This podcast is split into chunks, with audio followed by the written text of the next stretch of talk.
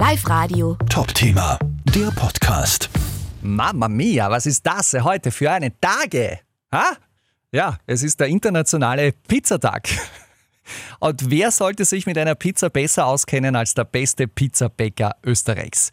Camine de Michele aus Vöcklerbruck hat bei der Pizza-Weltmeisterschaft in Italien im November sogar den Vize-Weltmeistertitel geholt. Also er ist wirklich ein echter Profi. Was würdest du sagen, Camine, macht die perfekte Pizza aus?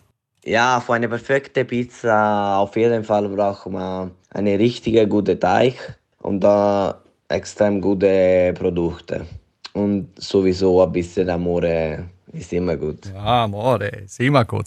Äh, Was ist deine persönliche Lieblingspizza? Seit äh, ein paar Monaten ich habe etwas kreiert im Restaurant und ist eine wie eine Doppelcalzone, halbe gefüllt mit äh, Ricotta und Melanzane und dann draußen, man kommt draußen von die Ofen, kommt Rucola, getrocknete rote Tomate, gelbe Tomate und äh, kleine Buffel Mozzarella. Boah, hört sich gut an. Bei der Pizza Hawaii scheiden sich ja immer die Geister. Die einen sagen, super Pizza mit Ananas drauf, also mir schmeckt es auch nicht schlecht. Die anderen sagen, Uah. wie siehst du das? Aber kann wie theoretisch auch eine gute Pizza Hawaii machen. Ja. Aber nicht mit äh, Dose Ananas. Ah, okay, muss schon frische Ananas sein. Alles klar.